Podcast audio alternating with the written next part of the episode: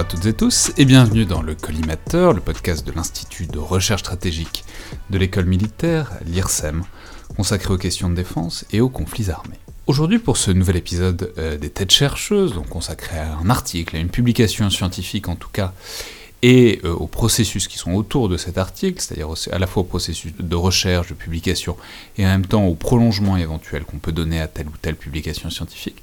J'ai le plaisir de recevoir à nouveau Angélique Pal, chercheur énergie à l'IRSEM. Bonjour. Bonjour. Alors vous êtes déjà venu plusieurs fois, vous étiez venu nous parler de, de stratégie énergétique à l'échelle globale, disons, et vous êtes aussi venu nous parler plus récemment d'un projet euh, ANR Flash, euh, qui, est, porté notamment par l'IRSEM, sur l'engagement euh, des armées dans la lutte contre le, Covid. Et aujourd'hui, c'est pour parler d'un article euh, qui n'est pas encore paru, mais qui est bientôt à paraître euh, dans la revue Champ de Mars, euh, coécrit avec Édouard Joly, qui est un autre chercheur de l'IRSEM, intitulé L'environnement comme problème stratégique transition énergétique et changement climatique dans les armées françaises. Alors, donc c'est un article qui, comme on l'aura compris à son titre, parle à la fois d'énergie, de changement environnemental, etc., et de la manière dont c'est pris en compte, dont c'est intégré au sein des appareils militaires et notamment de, de l'armée française, même si vous faites un certain nombre de comparaisons, parce qu'on va en reparler, mais ce qui se fait dans l'armée française est parfois un peu embryonnaire par rapport à ce qui a déjà pu se faire et se publier, par exemple aux États-Unis. Alors dites-nous peut-être euh, d'où vient cet article, c'est-à-dire d'où vient l'idée de l'article, d'où vient le projet, la genèse en quelque sorte, et comment vous y êtes pris, en plus à, deux mains, euh, enfin à quatre mains en l'occurrence, pour, euh, pour disons mener ce, thème de recherche. Je dirais que ce, cet article, il vient de, il vient de, plusieurs, de plusieurs lignes de recherche. Il y en a une sur ce qu'on appelle l'hypothèse des guerres du climat, euh, qui est principalement abordée par mon co-auteur Édouard Joly, euh, qui lui a une perspective de, de, tactique théorique dans ce, dans ce papier. Et puis. Euh, Donc, les guerres du climat, rappelons, c'est cette idée qu'avec le changement climatique, ça va provoquer des disruptions qui peuvent amener des conflits à, de plein de manières différentes. Quoi. Voilà, ça vient d'un bouquin de Harald Welzer euh, qui, euh, en fait, s'interroge sur pourquoi va-t-on se battre et de quoi va-t-on mourir au XXIe siècle. Et derrière, il y a cette hypothèse que le changement climatique serait porteur de guerre, qui est une hypothèse discutée, bien sûr, hein, par la communauté scientifique. Donc il y avait cette question de l'hypothèse des guerres du climat, il y avait euh, cette question de, euh, de, la capacité des forces armées à envisager leur stratégie énergétique à long terme dans le contexte du changement climatique, et alors même que ça pose des questions en termes d'approvisionnement, euh, de, de, changement de type de ressources, d'accès à la ressource sur certains, sur certains théâtres, qui étaient moi plutôt mes problématiques. Et puis une dernière entrée qui est euh, un certain nombre d'entretiens qu'on a fait avec des gradés euh, des différentes armées sur euh, leur rapport au changement climatique euh, et la façon dont ils envisagent des évolutions de ces différentes armées euh, à moyen terme dans le cadre d'une un, évolution du, contexte environnemental dans lequel évoluent les forces armées. Alors ces entretiens, c'était... Euh, enfin je veux dire, ils y pensaient ou, ils se sont mis à, se poser la question quand vous leur avez posé la question? Enfin je veux dire, est-ce que vous avez l'impression que c'est un truc qui est présent, prégnant, euh, disons, dans les différents organes, et en, même temps, c'est pas forcément pareil dans toutes les armées, dans tous les services des armées, ou est-ce que vous avez l'impression qu'en posant la question, bon bah voilà, on soulève un peu un coin du tapis, mais c'est encore en chantier, quoi? Il y a plusieurs choses. Je dirais qu'il y a, une, y a un, une fracture générationnelle, au sens où, euh, selon l'âge de la personne qu'on interroge, on va avoir une conscience plus ou moins importante euh, de euh, ce que ça implique pour les, pour les forces armées. Par exemple, quand on interroge des officiers stagiaires de l'école de guerre ou de l'école de guerre-terre qui reviennent juste du terrain, il y a une conscience assez forte que le changement climatique est déjà quelque chose de perceptible pour les armées sur le terrain. En plus, si vous avez l'école de guerre ou l'école de guerre-terre, ils reviennent de Barkhane probablement, donc ils ont eu très chaud, donc c est, c est, on les voilà. sent plus sensibilisés à ce genre de problématique. En partie. Euh, par contre, euh, chez, euh, chez les gra des gradés plus âgés, cette dimension climatique est moins présente en général dans les, dans les consciences. Peut-être parce qu'ils ne, la, ils ne la vivront pas. Donc euh, il y a cette dimension-là. Et puis il y a le fait aussi que c'est une problématique qui pour l'instant est assez ensilotée dans le ministère des Armées, au sens où chaque arme a son approche et ses problématiques. Et donc, quand on discute avec le service de l'énergie opérationnelle, eh ben, c'est pas la même chose que quand on discute avec le service des infrastructures de la défense. Le service de l'énergie opérationnelle, c'est Initialement, c'était le service des essences des armées, donc c'est vraiment tout ce qui est approvisionnement sur les théâtres d'opération, en pétrole notamment en carburant unique, alors que le service des infrastructures de la défense, c'est plutôt la partie électrique sur le territoire national.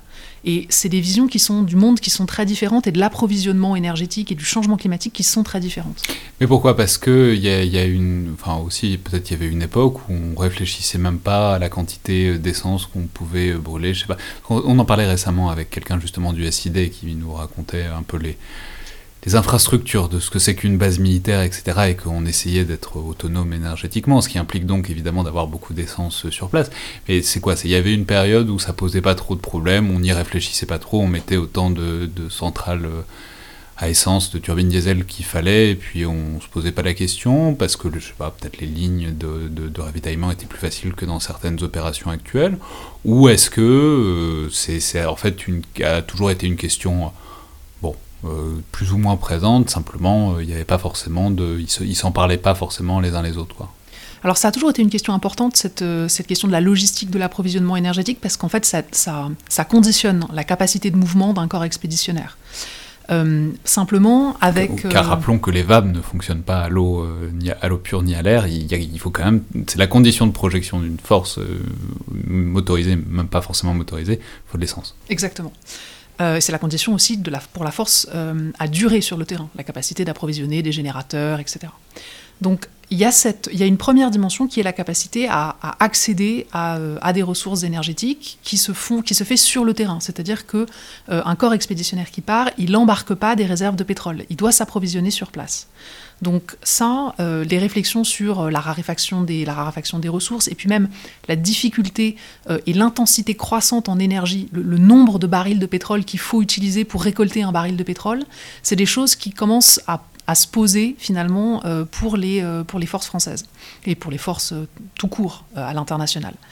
Il y a cette première question de l'accès à, à la ressource, sachant que euh, les lignes logistiques sont des questions extrêmement importantes. Si on prend par exemple la force américaine déployée en Irak euh, dans les premiers temps de, les premiers temps de, la, de, ce qu'on a appelé la guerre en Irak, euh, on a des, on a des, des pertes militaires qui sont assez importantes, de l'ordre de 3000 personnels en 4 à 5 ans, euh, simplement sur des opérations d'approvisionnement logistique qui sont constituées à 70% en gros d'approvisionnement euh, d'approvisionnement pétrolier. Donc, en gros du convoi, quoi, des convois d'essence, et c'est là, là-dessus qu'ils se faisaient attaquer. C'est ça. Euh, et c'est des pertes assez importantes. On mesurera l'ironie par ailleurs, étant donné en plus la présence en Irak. Non, mais c'est, enfin, ce, qui montre que le problème n'est pas réductible à aussi une question de est-ce qu'on peut se fournir sur place. C'est-à-dire même alors qu'ils sont au milieu des principaux champs de pétrole du monde, quand même, il fallait faire des convois probablement pour avoir les, les, bonnes essences euh, pour les bons matériels. Et donc, ça, ça fait tout convoi implique un risque. Quoi. Exactement. Euh, et puis, alors, il y a une deuxième chose qui arrive, c'est que euh, on est on est de moins en moins sur euh, la possibilité d'utiliser ce qu'on appelle le carburant unique, qui en fait est un certain type d'essence, pour le dire un peu rapidement, qui peut aller dans tous les matériels. Euh, et donc vous approvisionnez euh, votre générateur de la même, avec le même type d'essence que votre, votre VAB, etc. Et là, on commence à avoir des matériels qui, sont qui demandent notamment un approvisionnement électrique euh, de plus en plus important, c'est les technologies embarquées numériques. Euh, et donc ça nécessite d'avoir euh, des interactions entre différents types d'énergie qui sont beaucoup plus complexes. certains types de drones, par exemple, n'utilisent pas le carburant unique dont on dispose aujourd'hui, donc il faut une deuxième ligne d'approvisionnement, et ça complexifie évidemment beaucoup la logistique. Et donc là aussi, il y a une complexité qui arrive, hein, qu'il va falloir gérer pour les forces armées, et qui est donc une question qui est posée sur un plan stratégique pour les choix d'approvisionnement et de développement de technologies pour les armées. Alors ça, c'est toute la partie énergétique, approvisionnement, mais on l'a dit, il y a aussi une autre partie qui est la partie changement climatique. Alors évidemment, les deux se connectent parce que les armées polluent beaucoup, puisqu'elles consomment beaucoup d'essence, enfin d'énergie de, fossile qui produisent donc des gaz à effet de serre. Mais enfin bon, c'est peut-être pas le principal producteur de gaz à effet de serre dans le monde, mais il y a quand même une connexion. Enfin, il y a, quand même, donc ça c'est la connexion. Mais il y a quand même euh, les, deux choses se connectent puisque ce sont des armées qui sont aussi projetées souvent dans des zones disons, intertropicales parfois, donc dans des zones où on perçoit particulièrement les effets du changement climatique. Et ça, ce que vous décrivez très bien dans sa règle, c'est que ça a aussi des effets opérationnels très concrets qui est que bah, on n'évolue pas pareil, on ne peut pas prévoir la même chose dans des zones où il fait de plus en plus chaud, il fait des températures régulièrement au-delà de 40 degrés, que dans d'autres régions et d'autres climats. Oui, euh, en fait, on fait le lien entre euh, la question énergique et la question climatique, à la fois en termes de raréfaction des ressources et d'accès à de l'approvisionnement énergétique, et puis euh, en termes d'émissions de, gaz à effet de serre et de changement climatique, à la fois parce que, pas tellement parce que les armées sont seraient l'un des plus grands pollueurs du monde, mais parce que il va y avoir une pression politique et une pression de l'opinion publique à un certain moment, alors on ne sait pas encore déterminer exactement quand est le point de bascule, pour qu'il y ait une réduction des émissions euh, des émissions euh, euh, émises par les armées. donc il y a cette pression politique, il y a la question de l'approvisionnement, et ce double jeu de facteurs, en fait, fait le lien entre la question de l'énergie et la question du climat pour les armées. L'approche du papier, c'est pas tellement de se dire que les armées polluent, euh, parce que ça, il y a d'autres travaux qui s'intéressent à la question. La question du papier, c'est de se dire finalement, euh, qu'est-ce que ça fait aux forces armées, euh, le changement climatique? Et on, l'aborde aux trois échelons de commandement, l'échelon tactique, l'échelon stratégique et l'échelon opératif, pour voir aux différentes échelles de commandement, qu'est-ce que ça fait à une force armée, finalement, d'être confrontée à ce changement de son environnement? En rappelant à tout hasard que c'est l'échelon stratégique, c'est l'échelon le plus large, la plus petite échelle. L'échelon tactique, c'est le ce plus fin, c'est vraiment la conduite des opérations à échelle humaine. Et l'opératif, c'est justement l'interaction entre les deux, la manière dont la grande stratégie se répercute sur la tactique. C'est ce qui fait, euh, disons, l'articulation entre les deux. C'est ça. Alors, qu'est-ce que ça fait? Eh bien, ça fait par exemple euh, des effets euh, sur les corps humains. Alors ça, on travaille avec euh, des résultats qui sont, euh, qui sont en partie euh, issus de travaux du service de santé des armées, qui travaillent sur la façon dont le corps humain s'adapte aux conditions météorologiques de température et d'humidité. Euh, si on corrèle ça avec les données et les projections, notamment du GIEC, euh, sur euh, les, évolutions climatiques de différentes zones dans lesquelles l'armée française est projetée, notamment dans la bande sahélo-saharienne, eh bien, on, peut envisager qu'il va y avoir des tensions sur les corps humains et donc des effets sur les durées d'entraînement, la capacité des troupes à être déployées pendant un certain temps, les rotations, etc. Euh, idem, il y a des questionnements autour. Et pour le dire, euh, il y a aussi des trucs très bêtes. C'est voilà, plus il fait chaud, plus il faut porter d'eau, plus euh, donc ça, ça alourdit les pactages, plus au moins on peut se déplacer facilement, etc. Enfin, c'est à toutes les échelles, quoi. C'est à toutes les échelles. Ça va vraiment de du poids du pactage jusqu'à au nombre de personnels militaires qui sont à l'infirmerie à un moment donné. pour des questions, pour des questions de, de, de, chaleur, mais aussi pour des questions, par exemple, de d'évolution des périmètres de certaines maladies. Euh, qui font que euh, les troupes sont plus ou moins affectées par euh, certains types de maladies, la dengue, parfois la rage. Donc il y a des effets très concrets.